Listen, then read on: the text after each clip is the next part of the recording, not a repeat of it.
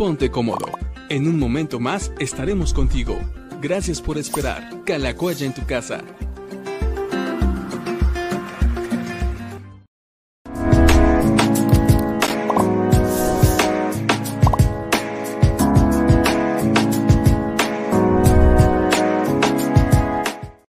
Buenas tardes amigos, ¿cómo están? Nos da mucho gusto hoy poder tenerlos en esta tarde tan lluviosa, por lo menos acá en Atizapán, cerca de Calacoya, está cayendo un aguacero, una tromba, está fuerte la lluvia, hasta granizo se escuchaba. Y bueno, pues estamos listos para tener este programa número 130 de Diálogos con el Pastor desde la Ciudad de México. El pastor ya regresó de Orlando y, y bueno, pues ahorita que nos platique a ver cómo le fue cómo, cómo, cómo estuvo su experiencia eh, del viaje, cómo es viajar en pandemia y, además de, si tuvo éxito en el viaje que, realizó. Y, bueno, pues listos para poder también leer sus comentarios, preguntas, eh, quejas, sugerencias, chistes, no sé, todo lo que ustedes quieran escribir, estamos listos para poder también leerlas por acá y pasar un tiempo, un tiempo juntos. A ver, mira, ya está por acá el pastor. ¿Qué tal tu, qué tal tu martes? ¿Cómo fue tu viaje? ¿Cómo regresaste? ¿Todo bien? Bueno, ahora fue un martes diferente porque hubo que andar bastante tiempo en la calle, pero ya andamos aquí y, como decías el domingo, el camino así es. Así que para podernos subir al avión nos pidieron la prueba de que no tuviéramos COVID y firmar una declaración jurada de que no estábamos enfermos y demás. Eh, aunque llegando al estado de Florida, como ahí, pues no sé qué porcentaje de la población del estado está vacunada, pero supongo que una buena mayoría ya en muchos lugares no usan el cubrebocas. En algunos establecimientos sí, de hecho los meseros todos andan con su cubrebocas, pero ellos tienen letreros en diferentes lugares que la gente que ya tiene las dos vacunas ya no tiene que andar en cubrebocas forzosamente. Eh, y obviamente, al parecer, ellos han caminado bien en cuestión de, pandemia.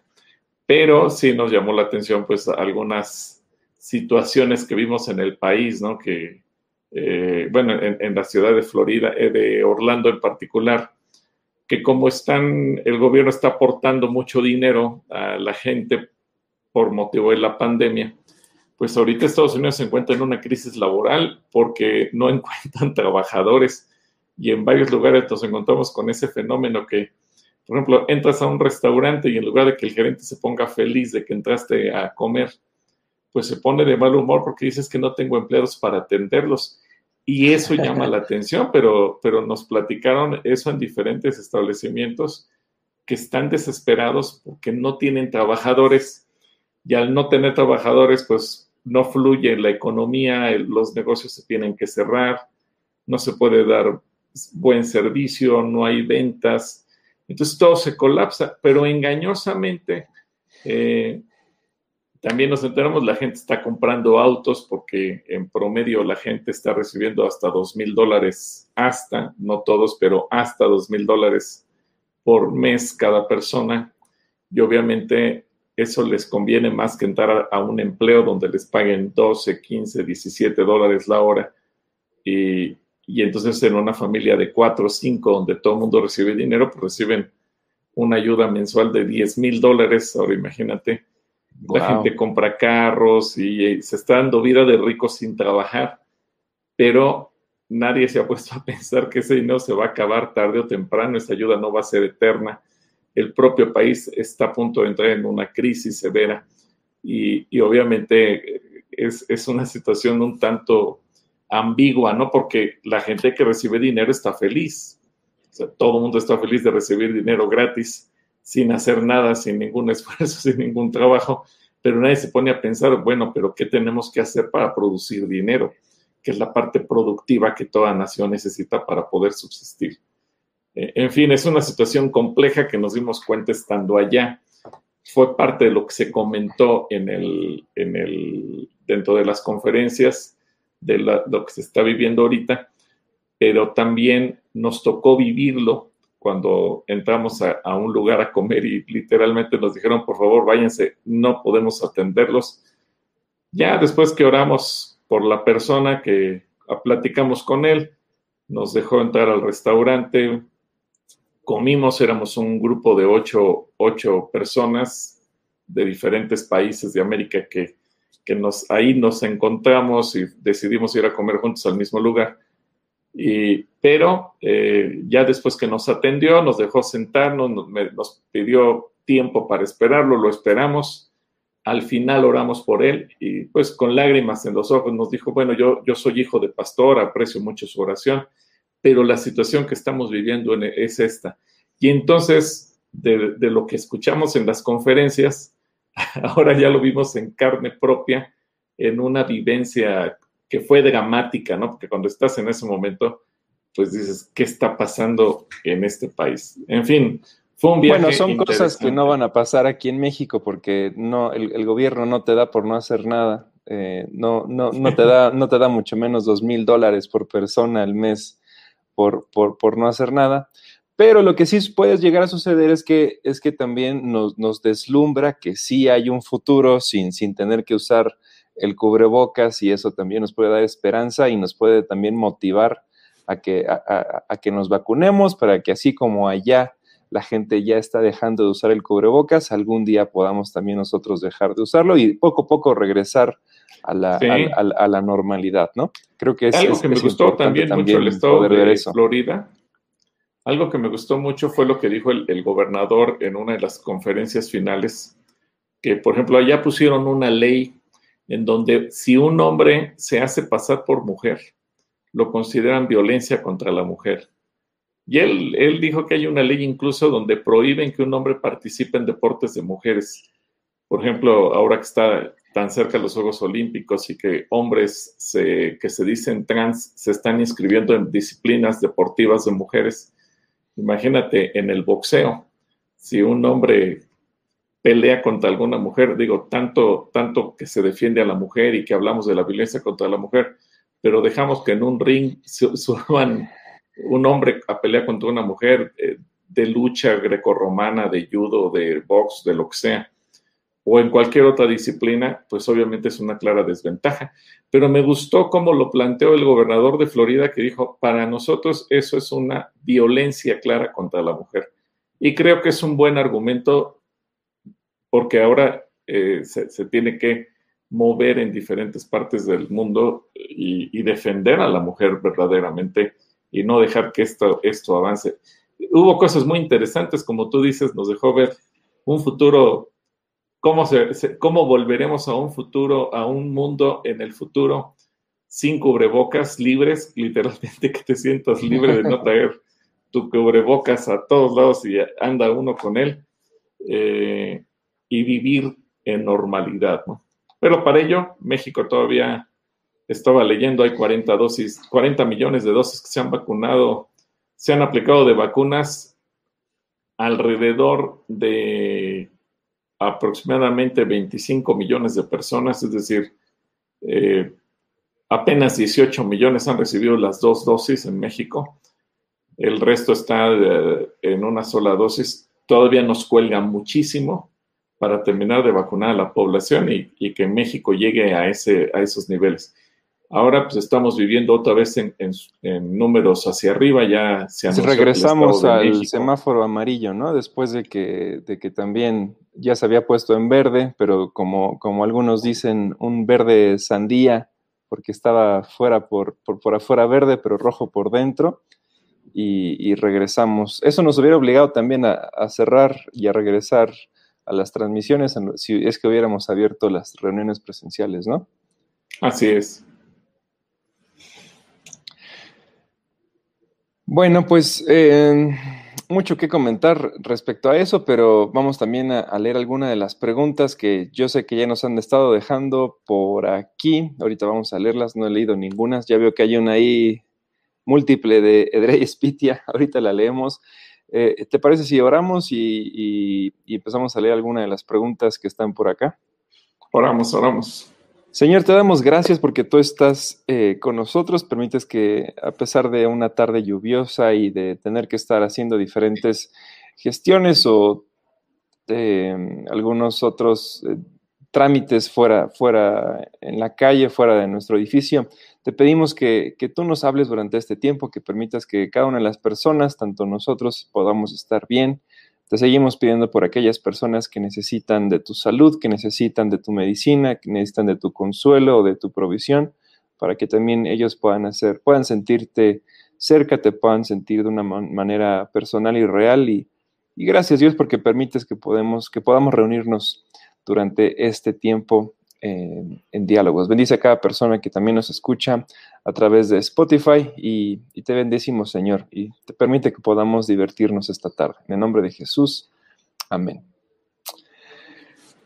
Muy bien, bueno, pues em, por acá tenemos a Otoño que nos da las buenas tardes y a Edrey que nos dice cuáles son los peligros del postmodernismo, qué es el existencialismo, qué es el utilitarismo, ahora anda muy filosófico el, el Edrey, ¿por qué tanta gente joven se está alejando de la fe?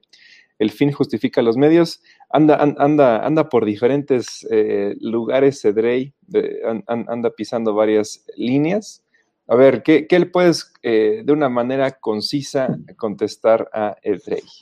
Bueno, eh, son, preguntas para la clase de filosofía, mi querido Edrey. Bueno, yo sé que la mayor parte de la gente a lo mejor no, no tiene tanto interés o, no está tan relacionada con la parte de la filosofía. Pero bueno, los las tres preguntas, el postmodernismo, el existencialismo y el utilitarismo, se refieren a movimientos filosóficos.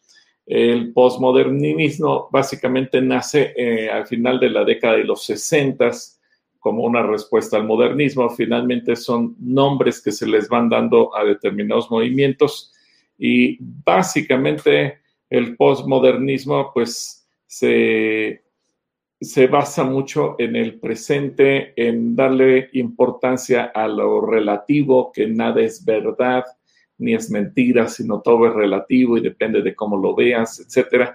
Y obviamente esto lleva mucho o tiene mucho que ver también con un, el ver el futuro de manera pesimista. Eh, no genera mucha esperanza y eso desalienta mucho a la gente. El existencialismo, por su cuenta, es una corriente filosófica que se dedica más bien al análisis de la condición humana. Es decir, eh, nosotros existimos, sí y solo sí, y pues al final de cuentas eh, plantea mucho eh, respecto al, ser humano y, y, más allá del ser humano, pues prácticamente no existe nada. Y también tiene una visión pesimista. Cuando las corrientes filosóficas niegan la existencia de Dios, el ser humano tiende mucho a caer en pesimismo, porque realmente eh, quien nos da la esperanza de la vida eterna, de un futuro, incluso si mi vida ha sido un desastre, si estuve sumido en, pecado, en droga, en lo que haya sido, el quien me da una esperanza de vida mejor es Cristo por la redención, porque Él vino a morir por mis pecados, porque Él vino a dar su vida por mí, porque Cristo dice, yo vengo para que tengan vida y para que la tengan en abundancia, porque Cristo nos ofrece una calidad de vida. Y las corrientes filosóficas, ¿no? En la parte del utilitarismo, es, pues igual es una eh, doctrina filosófica, una corriente filosófica, esa es un poquito más vieja, que nació a finales del siglo XVIII y obviamente también eh, lo que busca principalmente es los resultados o las consecuencias que están de nuestros actos o de nuestras acciones.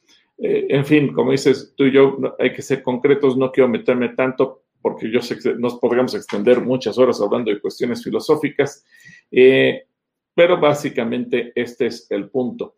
¿Y por qué tanta gente se está alejando de la fe? Bueno, yo creo que eh, uno, porque vivimos una época en donde también tenemos que aprender a conectar el Evangelio con la gente joven. Es el mismo mensaje, el mensaje no cambia, la Biblia no cambia, el mensaje de salvación y de gracia de Cristo no cambia. Lo que tenemos que aprender es a ofrecerlo de manera en que pueda ser atractivo para la gente, eh, joven eh, la forma en que pueda ser eh, el mensaje bien recibido. Y yo creo que aquí es donde aplica mucho la parábola del sembrador. Tú y yo salimos a sembrar el Evangelio, con, pero hay que pensar si mi campo donde voy a sembrar la semilla es de gente joven, ¿qué necesito hacer para que la semilla germine y la semilla no caiga entre pedregales o en el camino y que se pierda? Y creo que ahí es mucho de cómo nosotros como sembradores de la palabra salimos a entregar el mensaje. Y eh, eso por un lado, por otro, la conexión que en la casa Pargues podamos tener hacia los hijos en cuestión de la fe. Y hablando de cuestiones filosóficas, si los padres dicen, bueno, pues yo voy a dejar que mis hijos solitos se encuentren en el camino, pues puede ser bastante riesgoso y peligroso. Y el fin justifica los medios no, no, porque muchas veces eh, eso ha llevado justamente a movimientos humanos muy peligrosos, que el pensar en, hacer nosotros justicia eh, por nuestra propia mano, decimos, bueno, mi fin es eh, hacer justicia, pero eso no, no podría justificar que entonces nosotros fuéramos violentos. el decir, voy a acabar con el pecado, eh, es, una tarea o un fin noble, un objetivo noble, pero los medios, voy a asesinar a todos los delincuentes, no, eso no justifica lo que yo pretendo hacer. Eh, yo quiero erradicar determinado tipo de problemas en la sociedad, puede ser un objetivo noble. ¿Cómo hacerlo? Los nazis, por ejemplo, decían, bueno, para que la raza humana se, se mejore o se supere hay que asesinar a todos los que sentimos que no sirven. No, nunca podemos decir que el fin justifica los medios. Aún en ello, tenemos que aprender a hacer las cosas bien. Un saludo, Edrey.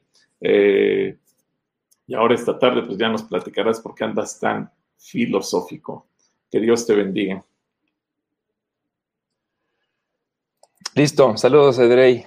Ah, por acá también, bueno, me llegó una pregunta a mí en lo personal, entonces la voy a poner por acá. Y Abel nos pregunta, ¿el corazón, según la Biblia, es la mente o es un lugar espiritual donde residen nuestras emociones y deseos? Muy buena pregunta, mi querido eh, Abel. El corazón, digamos que la Biblia puede utilizarlo indistintamente, la palabra que utiliza para corazón también la puede utilizar como el alma. Y aquí dentro de tu pregunta tú ubicas dos cosas que son parte del corazón. Eh, el corazón tiene que ver con nuestra mente, sí. El corazón tiene que ver con nuestras emociones y sentimientos, sí. El corazón tiene que ver con nuestra voluntad, sí. Entonces, el, el corazón es parte de ello. En el corazón se alojan sentimientos, emociones, voluntad, pensamientos, intelecto. Todo eso es parte del corazón. Y cuando hablamos, por ejemplo, de sanidad del corazón o sanidad interior, pues es porque muchas veces tenemos que ser sanados en nuestras emociones, en nuestros sentimientos. Cuando habla de un cambio de corazón, de quitar de nosotros un corazón perverso o de carne o de piedra para poner un corazón de carne, eh, la Biblia también se refiere a renovar nuestra mente que tiene que ver con el corazón. Y un corazón arrepentido es un corazón que toma conciencia de lo malo que ha hecho, del pecado, y dejamos de justificarnos y ya no decimos, bueno, yo hice esto porque tú me hiciste aquello, bueno, yo, yo pequé de esta manera porque alguien me indujo, bueno, yo hice esto malo porque mi mamá, no, dejamos de culpar a los demás, dejamos de justificarnos y decimos, yo soy un pecador y mi corazón está mal cuando llegamos a ese punto, es que nuestro corazón está arrepentido, que es lo que el Señor busca. Así que el corazón es esa parte del ser humano y hay que identificar el, espíritu, que es la parte nuestra que se conecta con Dios, y el corazón, que es la parte eh, humana, intangible. Digamos que el ser humano tiene espíritu, alma y cuerpo, el espíritu se conecta con Dios, el cuerpo es donde tenemos nuestros cinco sentidos y nos conectamos con el mundo exterior, sean personas, sean objetos materiales, sea lo que sea. Y el corazón es la parte interna donde se procesa todo digamos que el corazón conecta el espíritu con el cuerpo, el corazón nos permite tener esa relación anímica, esa relación emocional, esa relación sentimental, sentimental con otras personas, donde se dan los afectos y demás. Espero a ver que esto te pueda servir, que Dios te bendiga. Listo, saludos a Abel. Esperamos que, a pesar de que me mandaste la pregunta por otro lado, pues que estés siguiendo la transmisión. Ok, Joshua R. García que dice, tengo nueve años, mi pregunta es si alguien que no conoce de Jesús puede ir al cielo, que no sea salvo y no haya cometido nada malo ante Dios. Bueno, para Joshua, eh, gracias, Joshua. Me gusta mucho cuando niños, adolescentes nos escriben eh, y jóvenes también. Bueno, Joshua, yo, le pedí a Joe que lea Romanos, o nos ponga en la pantalla Romanos capítulo 2, versículos 14 y 15, 14 al 16. Romanos 2, del 14 al 16, para que podamos responderle a Joshua Qué bonito que un niño de ocho años haga esa pregunta. Y mira, Joshua, como el Señor conoce todas nuestras dudas, Él pensó en todo. Así que aquí en Romanos 2, del 14 al 16, vamos a encontrar. Nada más que Joshua, Joshua tiene nueve, no ocho, ya es niño grande, ya, ya tiene nueve. Dice Romanos 2, 14 al 16, porque los que no son judíos obedecen los mandatos de la ley de Dios, aunque no la conozcan, pues ellos, pues ellos mismos saben qué es lo que está, lo que es bueno y lo que es malo. Es como si tuvieran la ley escrita en su mente. Su conducta así lo demuestra, pues cuando piensan en algo ya saben si está bien o está mal. La buena noticia es que yo anuncio lo que la buena noticia que yo anuncio enseña que Dios juzga, juzgará a toda la humanidad por medio de Cristo Jesús. En ese día Dios juzgará hasta los pensamientos más secretos. Ok, bueno, entonces en función a eso podemos ver que cuando una persona, como tú preguntas, Joshua, no tuvo oportunidad de escuchar de Jesús o de Dios, que jamás se le enseñó la Biblia, pero que esa ley que es nuestra conciencia y que nos dicta si estamos bien o estamos mal, eh, y esa persona actuó de acuerdo a esos propósitos sin haber escuchado de Dios, Dios lo juzgará de esa manera. Eh, pero yo creo que para evitar correr riesgos, por eso es que tenemos que predicarle a todos. Y yo, Joshua, te quiero animar para que tú le prediques a tus amigos, a tus compañeros de clase, etcétera, porque todos merecen la oportunidad de conocer a Jesús. Un saludo, Joshua, y espero un día conocerte personalmente, que nos vengas a visitar un domingo y le digas a tus papis que te traigan y aquí te saludamos con mucho gusto. Bueno, pues por acá esperamos a Joshua García de 9. Saludos. También por acá está Elizabeth Fernández Romero que nos manda saludos. Eh, Rosa Blanca dice, bendecido día, pastor. Y yo, respecto al perdón, ¿se debe confesar la infidelidad, robo, etcétera a la persona? Yo vi a una pareja que lo hizo y el ser tan unidos siempre se separaron. Bueno, mira, pues es que este es, este es un tema que se tiene que ver de manera individual, eh, porque si bien es importante que siempre que se pide perdón se, pida, se, se diga por qué se tiene que pedir perdón, también hay que medir, y aquí depende mucho del, del pastor o consejero, la persona que está guiando a una persona, medir las consecuencias de lo que va a pasar porque en muchas ocasiones al no haber esa dirección precisa o no saber decir las cosas o no saber eh, incluso pedir perdón, etcétera, pues en ocasiones eh, una relación puede terminar en destrucción. Eh, yo recomiendo siempre que se pueda confesar, porque Jesucristo dice que la verdad nos hará libres. Y cuando Santiago también dice en el capítulo 5 que cuando uno confiesa los pecados, bueno, alcanza la sanidad. Y, la escritura también dice que cuando un pecador confiesa su pecado y se aparta de él, alcanza misericordia.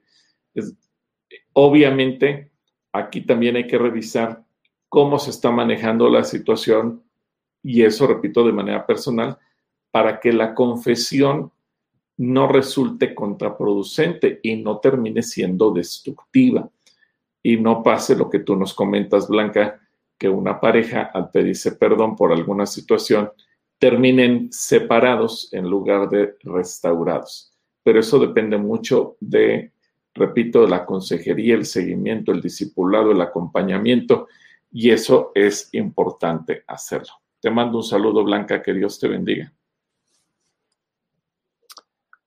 Ah, ok, muy bien. Bueno, saludos a, a Blanca.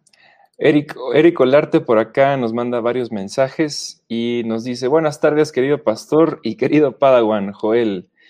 Eh, para poder dar una mejor respuesta a una persona que me lo preguntó a mí, les hago la siguiente pregunta, será. Pregunta, cuando dos personas se ofenden, ¿es necesario que se perdone? Pero ¿qué pasa cuando a los dos se les pasa el enojo y simplemente siguen, se siguen tratando igual que antes? ¿Se han perdonado? ¿Cuándo, se puede decir que una persona ha perdonado a la otra? Y agrega por acá, gracias Joel, querido Padawan, por saludarme en la transmisión del programa al que me invitaron. Estuvo muy buena y la verdad es que recordé cuando teníamos las clases de Biblia hace un montón, montón, montón de años y, me dio mucho gusto poder eh, verte dando clases otra vez y los dibujos que has hecho, la verdad es que me siguen gustando mucho. Entonces, un saludo a Eric.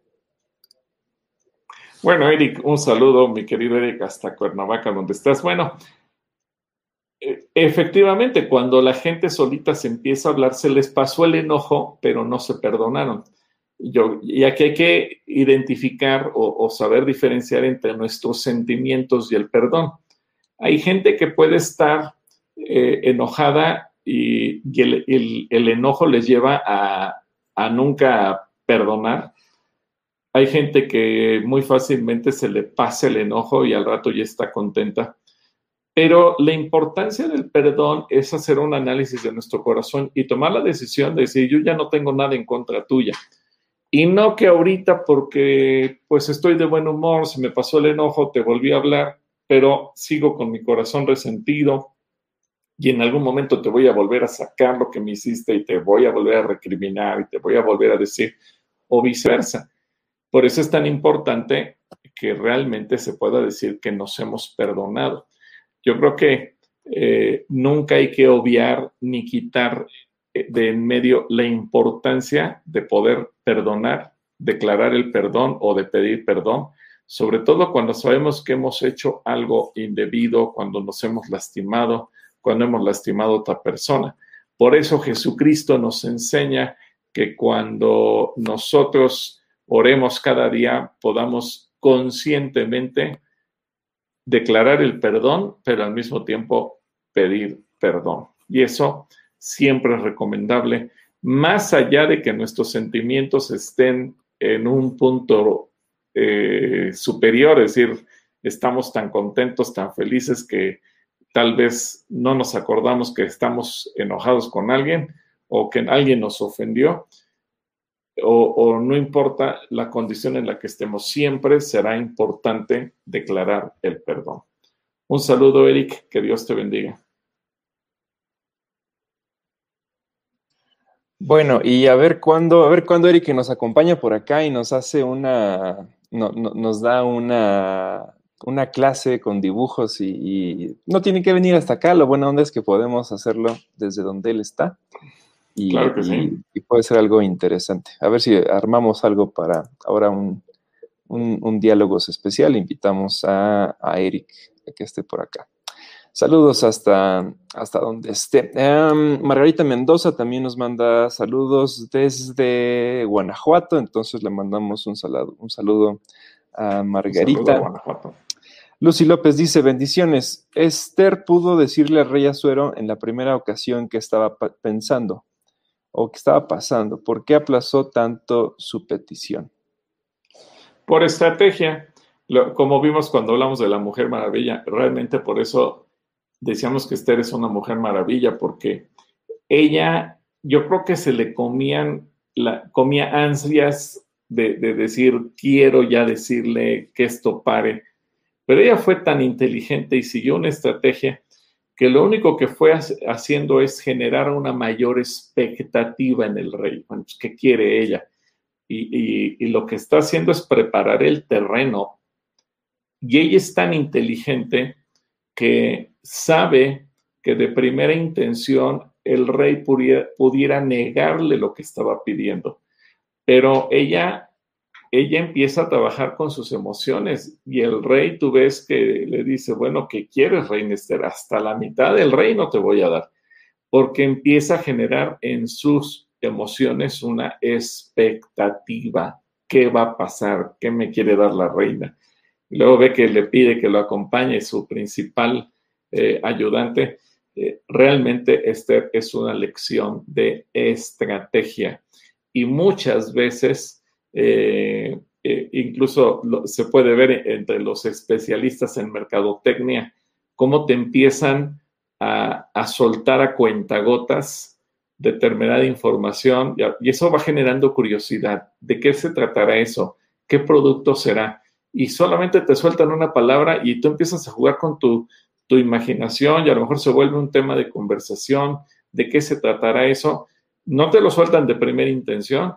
A veces la, expectativa genera resultados buenos, a veces la, expectativa te puede decepcionar, hay tanto para eso y, te decepciona. Bueno, Esther es una mujer maravilla porque sabe jugar con la estrategia para obtener el sí que ella estaba orando para que el rey se lo pudiera dar.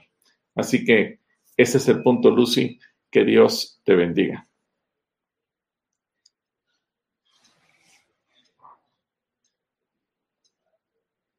Tu micrófono. Hay otra de Lucy López que es lo mismo. Este. Bueno, no es lo mismo, pero dice en 1 Reyes 22, 21 al 23, dice, así, se, así como Satanás lo hizo para tentar a Job, entonces, ¿es común que los ángeles caídos anden delante de la presencia de Dios? Ah, bueno, eh, eh, de hecho, eso en la lectura lo vemos, Lucy, que es eh, decíamos, es como una reunión, es, es, algo increíble que la Biblia nos revela lo que hay en el mundo espiritual, porque a veces nosotros vemos las circunstancias. Y yo le pediría a Joe que eh, pusiera en la pantalla primer libro de Reyes, capítulo 22, versículo, pero desde el 19, 19 hasta el 20, 23, desde el 19 hasta el 23. Si, si yo lo pone, lo leemos y entonces vamos a tener el panorama completo. En la lectura bíblica yo decía que esto es como una reunión, como una junta de negocios donde el Señor se siente en el cielo y manda a llamar a los espíritus y alguien preguntaba, ¿en qué Biblia dice eso? Bueno, se ve que la persona que hizo esta pregunta jamás ha leído la Biblia y aquí es lo interesante. Vamos a leerlo yo, por favor. Micaías dijo, no debiste hacer eso. Ahora escucha el mensaje que Dios te envía. Yo vi al Dios sentado sobre su trono. Todos los ángeles del cielo estaban de pie, unos a la derecha y otros a la izquierda. Entonces Dios preguntó, ¿quién iría a convencer a Ahab ahora que atacara a Ramot y Galaad y fuera, y fuera vencido ahí? Unos días una cosa, unos decían una cosa y otros otra, pero un espíritu vino delante de Dios y dijo que él iría a convencer a Ab. Durante el, Dios le preguntó cómo iba a hacerlo. El espíritu dijo que haría que los profetas dijeran mentiras. Dios le dijo que fuera y que lograría convencer a Ab. Por lo tanto, Dios permitió que los profetas dijeran mentiras. Dios ha decidido que en esta batalla te irá mal. Ok, muchas gracias. Bueno, entonces, incluso ves que el rey se, disfrazó para ver que nadie, que, para que nadie lo persiguiera ni le hiciera nada malo y terminó sucediendo exactamente lo que dijo Micaías. Bueno, esta es una reunión que se da en el cielo. Yo me pregunto, ¿cuántas reuniones tendrá Dios al día? ¿Sobre cuántos asuntos? Porque muchas veces tú y yo oramos para que Dios cambie una circunstancia, que Dios cambie una situación. Y de repente Dios nos sorprende porque hace algo inexplicable, algo que humanamente no entendemos cómo ocurrió, por qué ocurrió, por qué determinadas personas decidieron o les pasó tal o cual cosa. Y, nos sorprende, decimos, ¿cómo pudo suceder esto? No lo entendemos y simplemente decimos, bueno, es un milagro. Sí, es un milagro. Lo hermoso de este pasaje es que nos enseña que para que eso ocurra aquí en la tierra, primeramente hubo una junta en el cielo donde él, se reúne con ángeles y con espíritus y toman una decisión, qué hacer para que suceda tal cosa. Eso es interesante. Algo que a lo mejor muchas veces a ninguno de nosotros se nos ocurrió. Uno pensaría que Dios es como un dictador y que simplemente dice hagamos esto o que se haga esto. Pero este pasaje nos enseña que Dios también escucha a, los demás y en función de eso, él toma decisiones y él actúa. Un pasaje que nos saca muchas veces de nuestro contexto, de nuestros paradigmas, de nuestra manera de pensar, en que las cosas son siempre de una manera que tienen un molde y que Dios siempre actúa igual y, y nos muestra cómo Dios llama a juntas en el cielo para tomar determinadas decisiones. Y repito, mi pregunta es, ¿cuántas veces al día Dios tendrá este tipo de reuniones y en función de esas reuniones decide lo que sucede aquí en la tierra? Una pregunta interesante y que tenemos que estar pendientes porque cuando oramos, ahora sabemos que podemos orar en cualquier sentido y que Dios lo hará. Así que un saludo para Lucy. Dios te bendiga.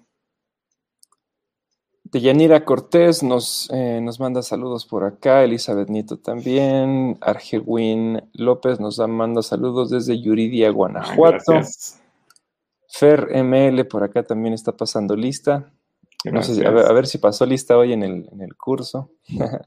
Deyanira, Deyanira Cortés también por acá nos manda saludos. Gilberto Díaz desde está aquí en Calacuaya ahorita, entonces desde la caseta seguramente nos está viendo. Tita Esquivel, bendiciones, eh, gracias a Dios que tenemos esta transmisión virtual. Jesús siempre está con nosotros. Mónica Morrillo también nos manda saludos.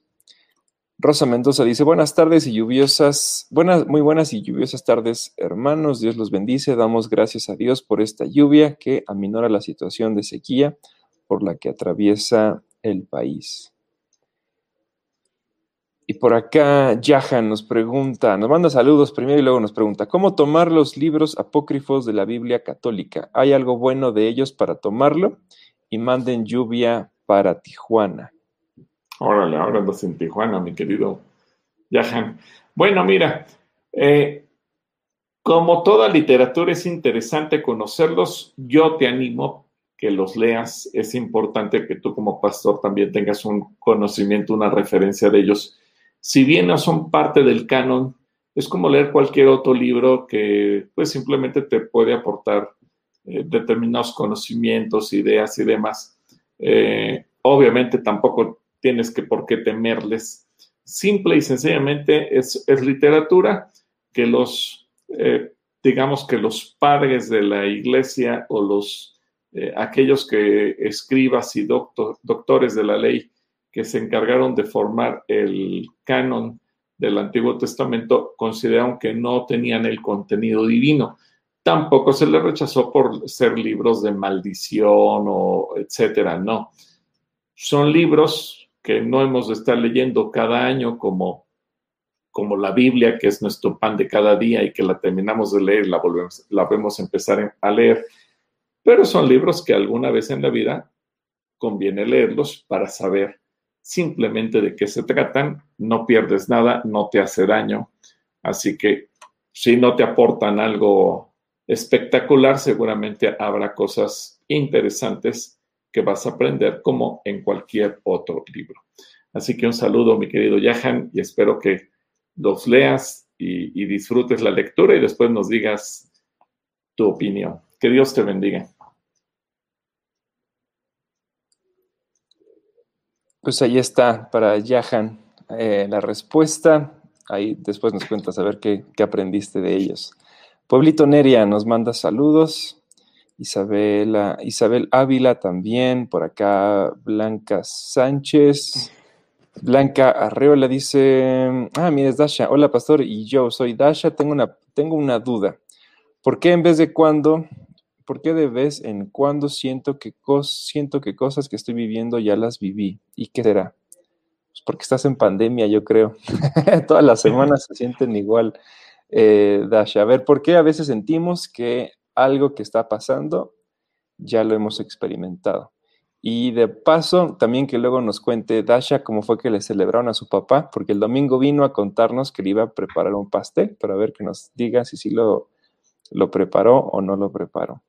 ¿Y vino disfrazada o no vino disfrazada? No, no vino disfrazada, pero sí vino con la carta para su papá. Entonces, ah, bueno. Se cumplió parte del reto. Cumplió parte del reto, sí. Ok.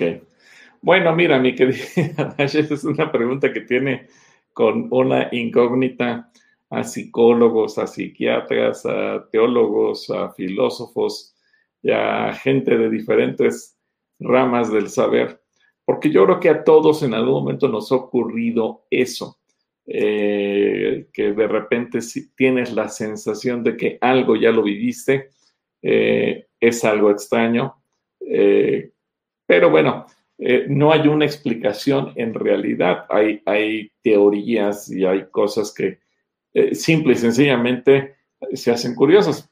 algunos en ellos se, basan para hablar de la reencarnación y cosas por el estilo, pero en realidad es algo que eh, los psicólogos dicen que es parte de nuestro proceso mental como una especie de preparación para determinados eventos, pero tampoco se tiene una certeza por muchos estudios que se han hecho, en realidad no se ha llegado a una conclusión definitiva.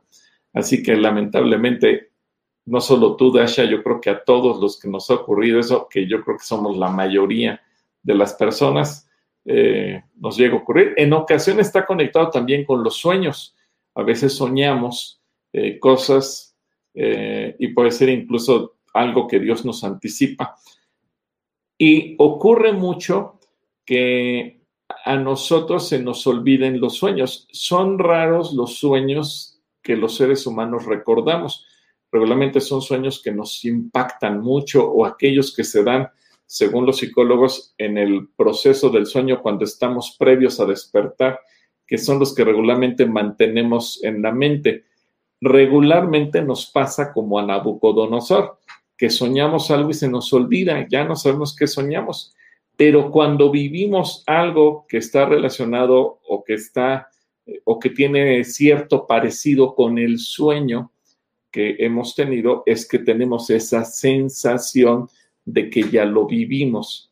Entonces, eh, hay, hay, muchas teorías, Dasha, y a lo mejor tú y yo y muchos más nos vamos a quedar con esa duda, porque hay cosas que cuando vivimos o las estamos pasando en carne y hueso, sentimos que en algún otro momento las vivimos y a lo mejor eso nos puede ayudar a recordar nuestros sueños. Un saludo para tu familia, Dasha, Dios te bendiga.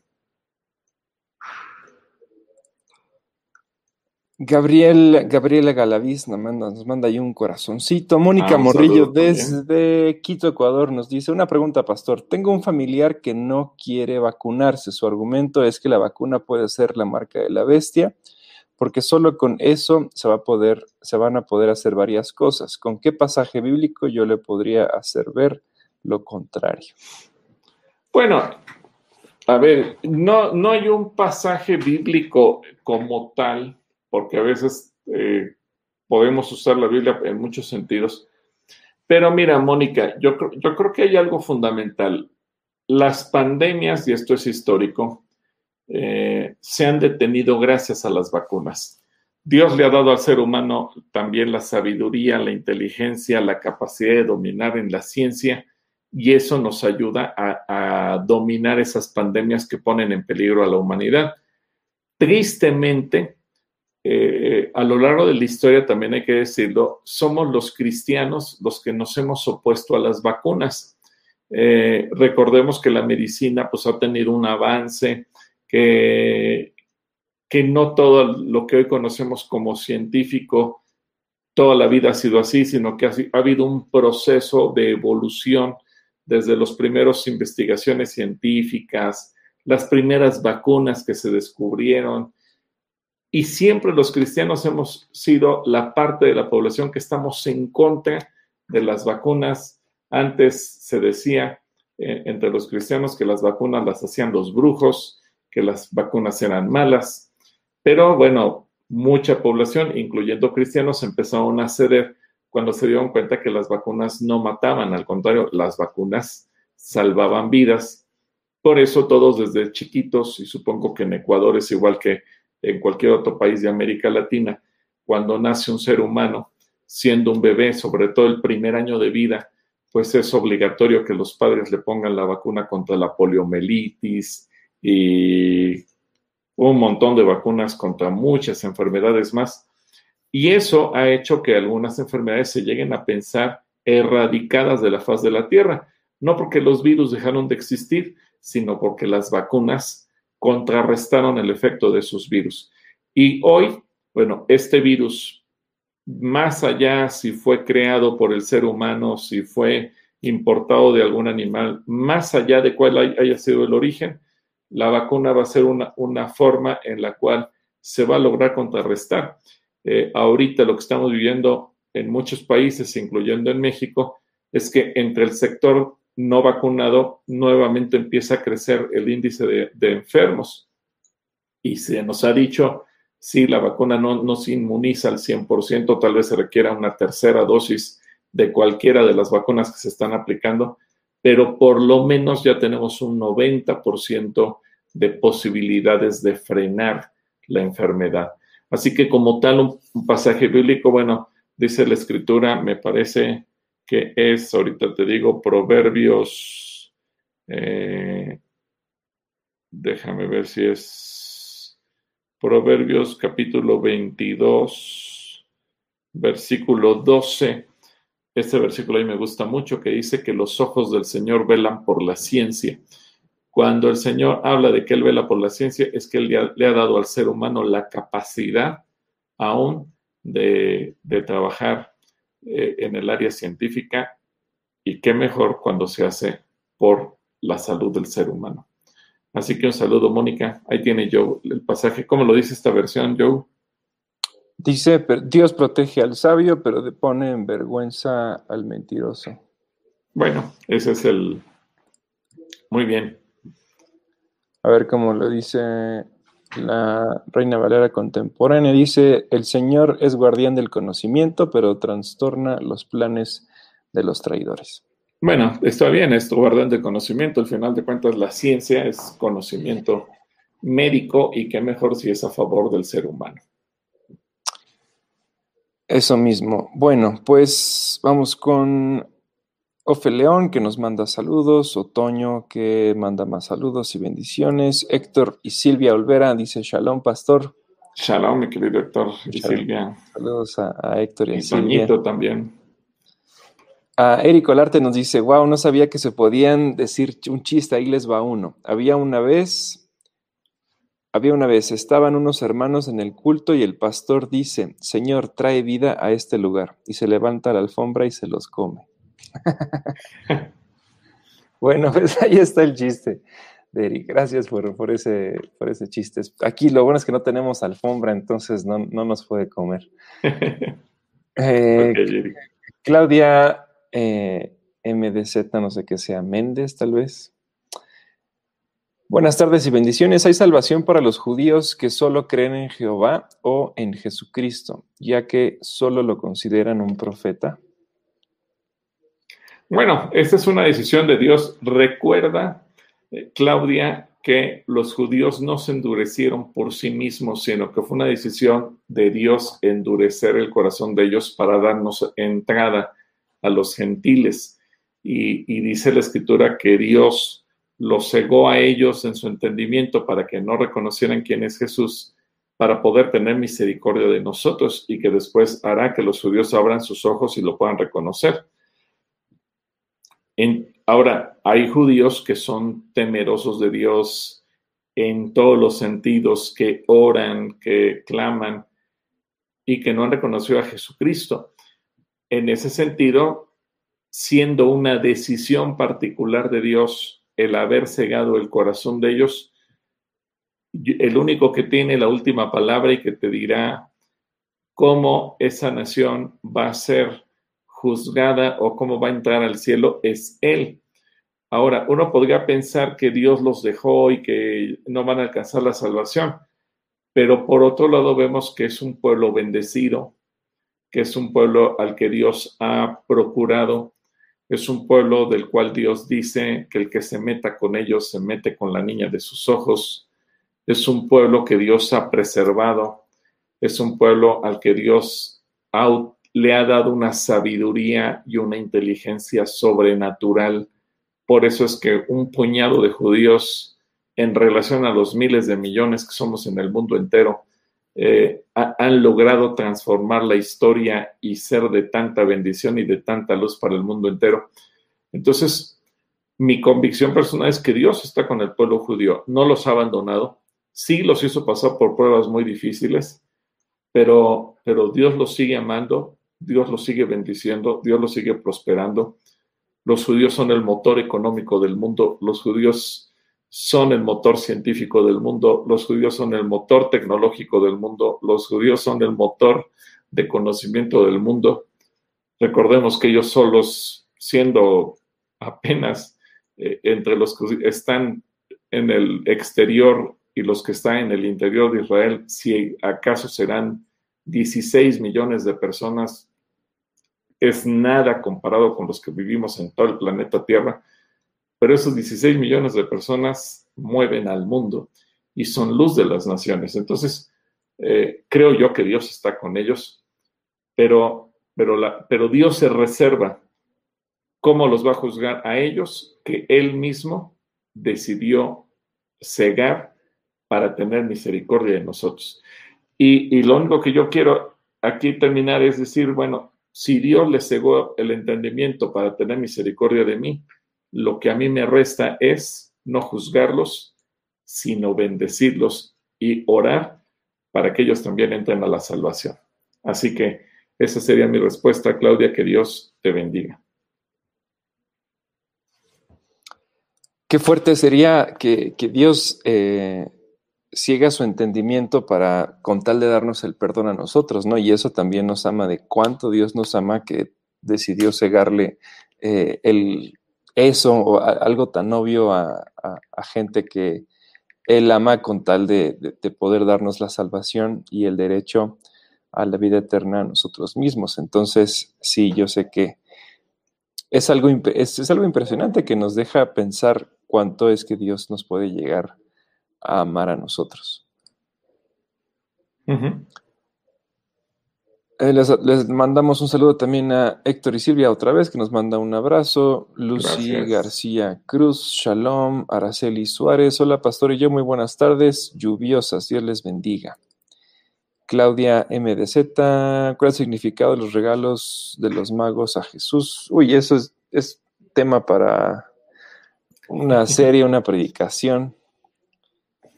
Bueno, eh, rápidamente, el oro, acuérdate que habla de la divinidad, se refiere a que reconocieron a Jesús como rey y como, como Señor. El, incienso también le están reconociendo. El, incienso es un símbolo de la oración, así es que los magos estaban reconociendo que Jesucristo es el, recibidor o o la persona a la cual nosotros oramos o por medio de la cual nosotros oramos si lo entendemos como que nuestro acceso al Padre en la oración es gracias al nombre de Jesús. Y la mirra, proféticamente estaban hablando de que eh, por la amargura que representa la mirra, la forma en que Cristo Jesús moriría o tendría que sufrir. Así que en esos tres regalos vemos tres características esenciales. Él es el Rey, Él es el Señor y Dios, y Él tenía que morir como nuestro Mesías por nuestros pecados. Así que un saludo, Claudia. Que Dios te bendiga.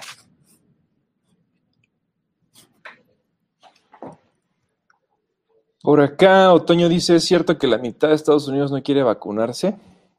híjole, no le hemos preguntado a todos.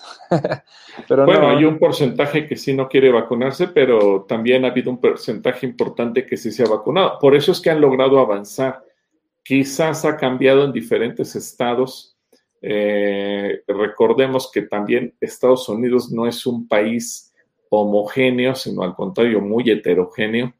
Hay, hay estados que se consideran como el cinturón bíblico de los Estados Unidos, donde hay un buen porcentaje de cristianos evangélicos, eh, hay otros sectores que son más liberales, digamos que hay de todo, eh, pero yo creo que han, han tenido un, un, avance importante y por eso es que en algunos estados han logrado contrarrestar la pandemia con relativo éxito, seguramente en otros no.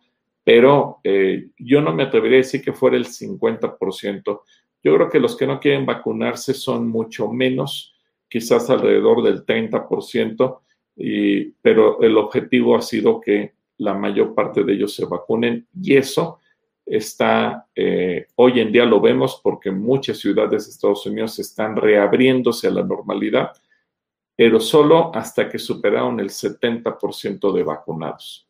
Así que, pues, oremos también para que ellos terminen. Y me llama la atención que California, por ejemplo, ya anunció que no abrirá sus fronteras con México hasta que Baja California Norte, en nuestro país, termine de vacunar a la población.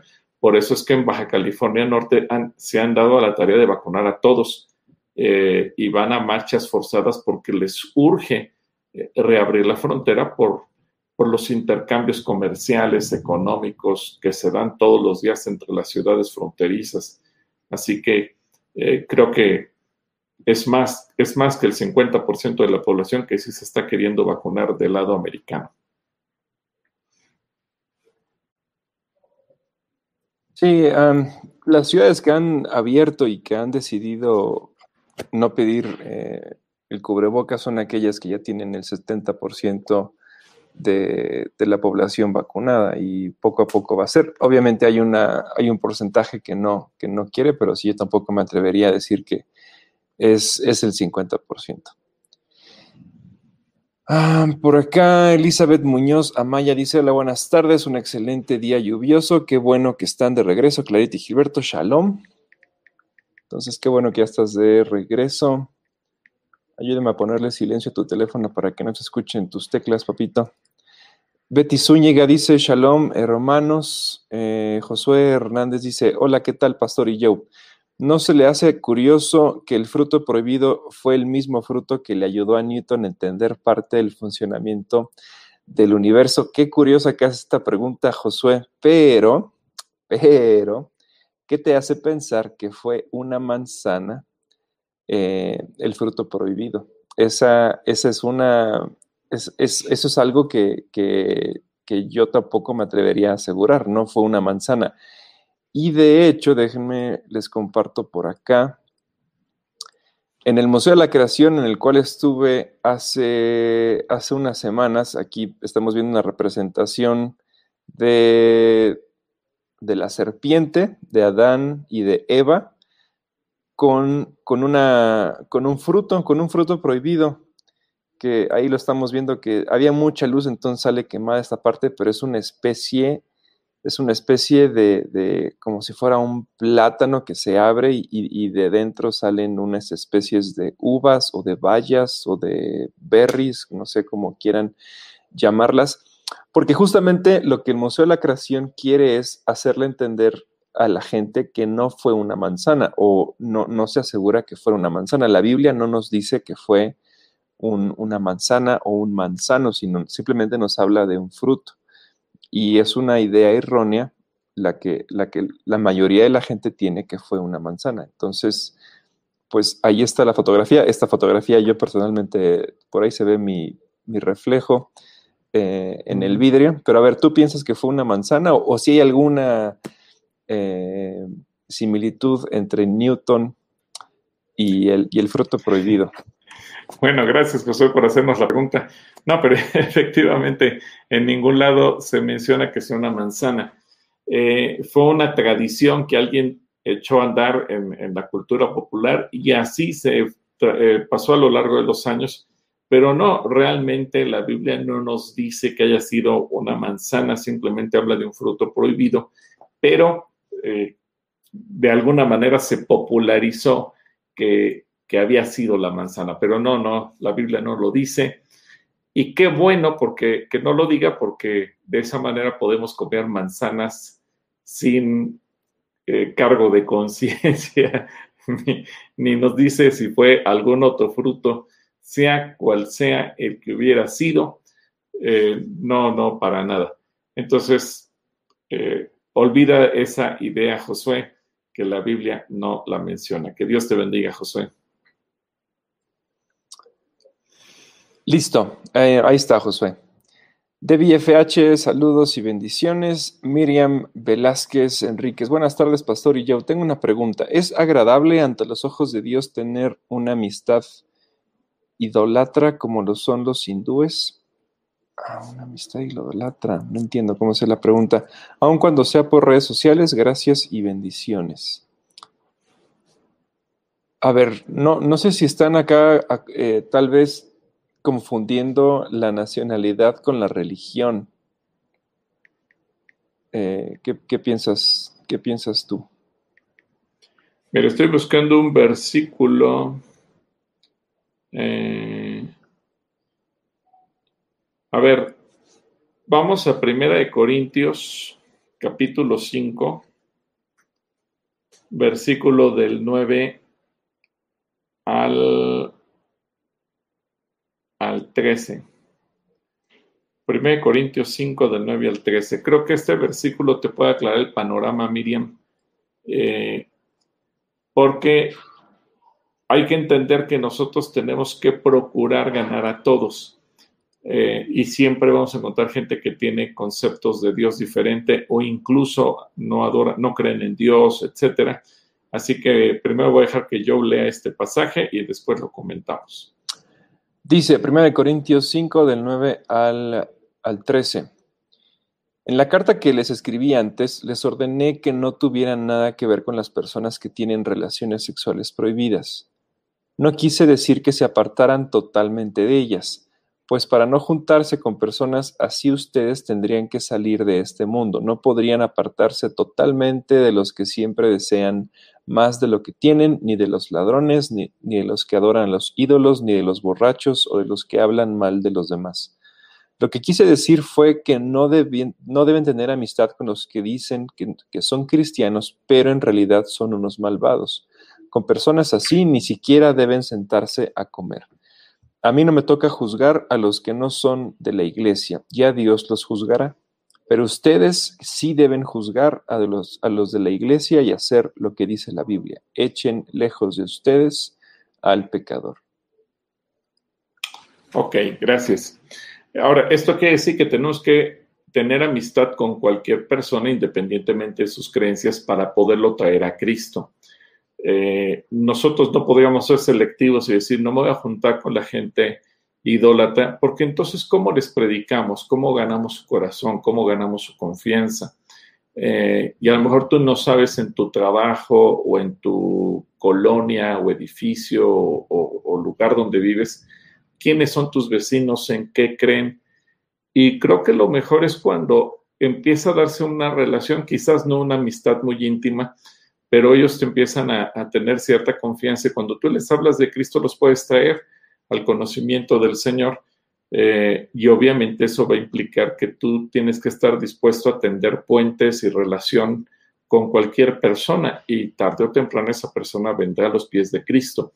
Si actuáramos de no tener relación o amistad con nadie y, solamente eh, fuéramos amigos entre los hermanos en Cristo, la iglesia caería en una posición de digamos que de una secta, porque estaríamos aislados, quedaríamos desconectados del mundo y dejaríamos de tener influencia hacia afuera.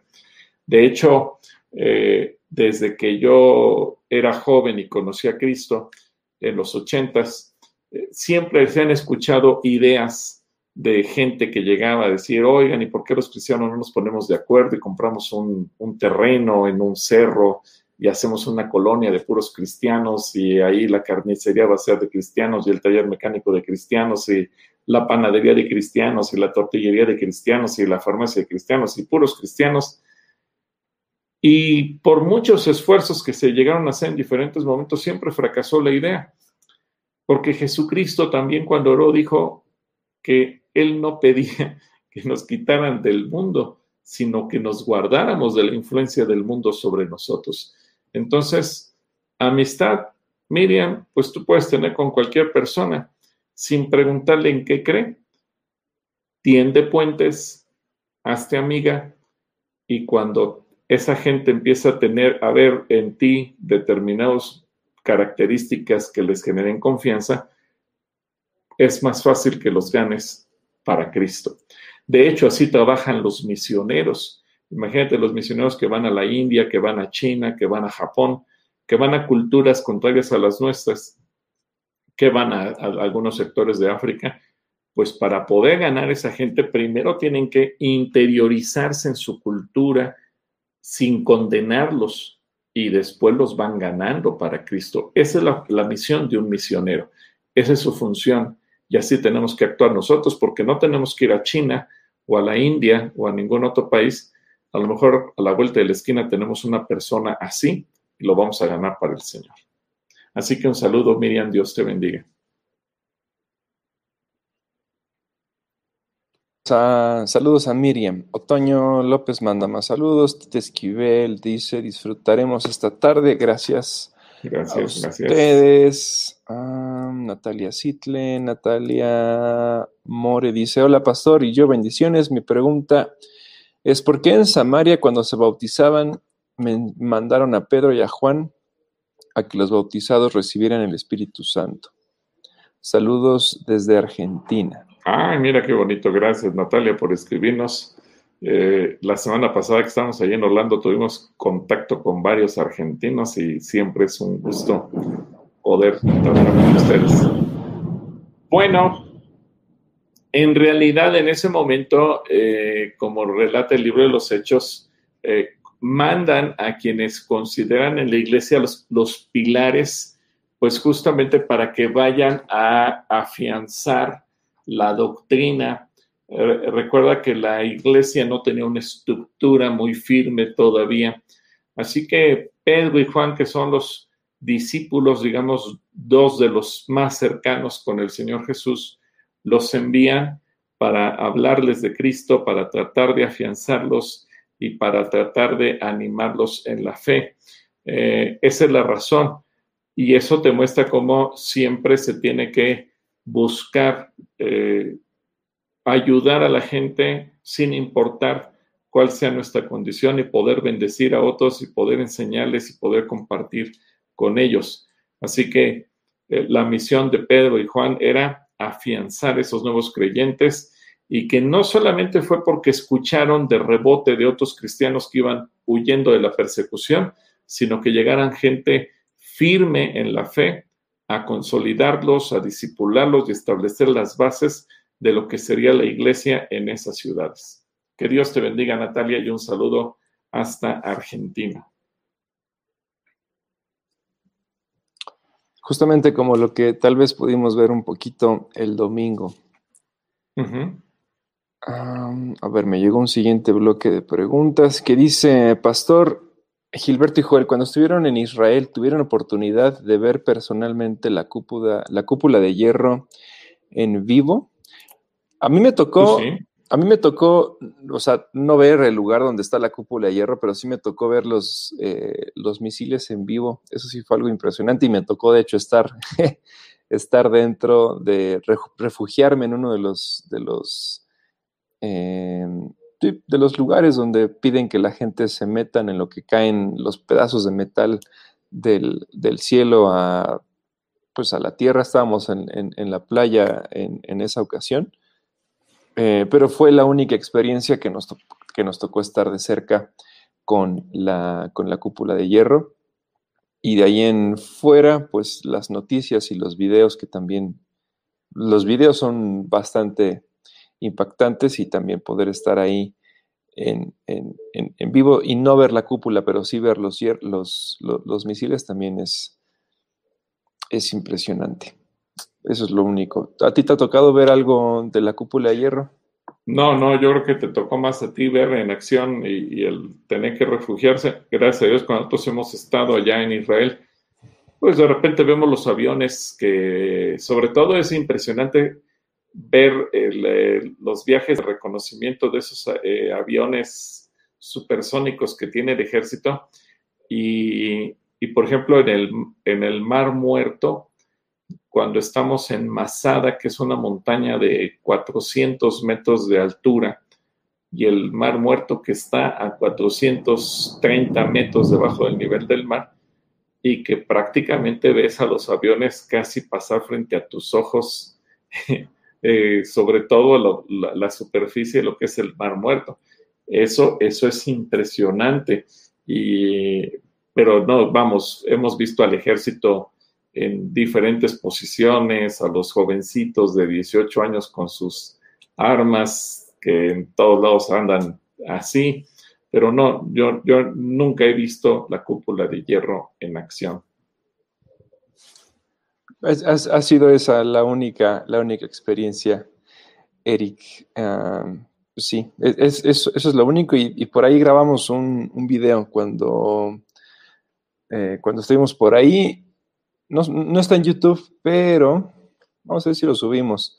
Pero sí está, en la librería está el, el, video de, y, por ahí contamos un poquito de, qué fue lo que el grupo de 40 que fuimos a Israel vivimos y experimentamos y sentimos cuando estaba en funcionamiento la, cúpula de hierro. Lo que sí me tocó ver es en, Gaza, bueno, en la, en la triple frontera, de Israel, Gaza y Egipto, los globos que tienen de supervisión, en donde están revisando lo que ocurre en Gaza. Eso sí, nos, nos tocó ver una base militar, visitarla, platicar con algunos militares ahí, etcétera. Eh, en las noticias escuchamos de los túneles que utilizaban como el metro de Gaza, donde utilizan para desde ahí mandar ataques de misiles, someter eh, ataques terroristas. Y nos tocó ver cómo estaban revisando eso desde globos que están suspendidos en el aire en, esa región. Pero no, lo demás no, no nos ha tocado verlo. Pero bueno, gracias, Eric. Una pregunta también interesante. Está interesante. Pues estamos ya sobre la hora y cuarto de transmisiones. Sigue, sigue lloviendo y sigue tronando el cielo fuerte, fuerte. Ahorita que vieron el relámpago fue el que entró. Ahí se escucha. Sí, hasta se siente cómo se retiembla la tierra. Cómo, cómo, simbran las ventanas que también tenemos por acá. Em, bueno, seguramente está, está inundado el camino de acá hay, varias, hay todavía hay muchas, vamos como a la mitad, yo creo, de las, de las, sí, vamos justo a la mitad. estamos leyendo las preguntas de las 6 de la tarde, son 6.55, hay bastantes eh, todavía. Ah, por acá preguntan tal vez si todavía existen los sueños proféticos en estos días, si es que es bueno o malo tener cenizas de familiares en casa. Eh, ¿Qué opinas sobre la vasectomía? ¿Qué otra pregunta? Bueno, sueños proféticos sí sigue habiendo, desde luego, eso es una promesa para cuando viniera el Espíritu Santo, lo estamos viviendo, todavía hay. Eh, ¿Qué otra pregunta me dijiste? Las cenizas, ya habíamos dicho que no, no conviene por cuestiones también de salud, higiénicas. Mira, hay lugares especiales para eso. Yo, yo recomiendo no tengas cenizas en tu, en tu casa. Eh, sobre la vasectomía, bueno, cuando ya se oró la pareja, ya oró y tienen la confirmación de que ya no van a tener más hijos y, y lo digo porque también me ha tocado recibir en consejería muchas parejas que tomaron la decisión sin consultar a Dios y después cuando se dieron cuenta que la habían regado, que todavía querían tener otro hijo, pues ya no había oportunidad de echarse para atrás. Pero definitivamente entre el hecho de que la mujer se haga la salpingoclasia o el hombre la vasectomía, es mil veces mejor que el hombre lo haga porque al hombre no le afecta de ninguna manera. La mujer sí puede tener mayores trastornos eh, hormonales o una menopausia adelantada. Al hombre no le afecta absolutamente nada, entonces es mejor que el hombre lo pueda hacer. Eh, ¿Qué otras preguntas? Bueno, es que hay muchísimas, muchísimas. Sí, sí, hay varias, hay varias todavía. Dice en Calacoya parece que está inundado. Ah, dan gracias a Dios porque estás eh, de regreso. Josué Hernández dice, porque yo, en, yo he entendido que la manzana es el fruto más antiguo. Soy Karim. Sí, pero es, es, algo que no está comprobado. No, no, fue, no, no fue la manzana. Y no es el fruto más antiguo. ¿Qué te hace pensar que es el fruto más antiguo? El, jardín del Edén estaba lleno de árboles eh, frutales y florales. Entonces, eh, no, no, no, no hay cómo comprobar cuál es el fruto más antiguo. bueno, pues sí, hay, todavía hay, hay, un montón, hay un montón de preguntas todavía. Pues, híjole, sí, a mí me gustaría, pero ya, ya, sí, como tú dices, ya pasamos el tiempo. Hay muchas, muchas preguntas que si nos las pueden enviar, sería bonito para el próximo jueves o a, ver si se pueden captar algunas y el jueves las leemos con mucho gusto. sí, ahorita ya tenemos que terminar la, la transmisión, pero siempre a mí me emociona y agradezco mucho que la gente nos escriba, que nos mande saludos. Es, es muy, muy, muy bonito, algo que apreciamos yo y yo. Y bueno, es, siempre es motivo de alegría. Sí, pues oramos y nos despedimos. Oramos y nos despedimos. Señor, yo bendigo a cada persona que nos ha estado siguiendo, que se conecta, que manda saludos, que manda preguntas, aún los que no pudimos leer. Eh, Señor, tú sabes que el tiempo no nos alcanza, pero yo bendigo a cada persona, también a aquellos que piden alguna intención de oración en lo particular. Que tu paz, tu protección, tu bendición sea en cada casa, en cada familia, en cada uno de nosotros, desde el lugar más lejano donde la gente nos mira y que siempre agradecemos su interés, sus preguntas. Bendice cada país también que está representado a través de esta transmisión. Y Señor, te bendecimos a ti porque eres bueno y porque lo hermoso también es que a través de la tecnología podemos conectarnos unos y otros y mantenernos en una charla y compartir. Gracias por todo tu amor y tu misericordia, Padre. Te bendecimos a ti porque tú mereces la gloria y la honra en el nombre de Cristo Jesús. Amén. Amén. Listo, pues nos vemos entonces el jueves en en Diálogos con el Pastor, todavía mañana y el jueves en la mañana hay diferentes transmisiones que también no queremos que se pierdan. Y bueno, pues que Dios los bendiga. y el jueves Clarita los espera también a las nueve y media en su transmisión de mujeres, no se les olvide. Que Dios les bendiga a todos. Bye.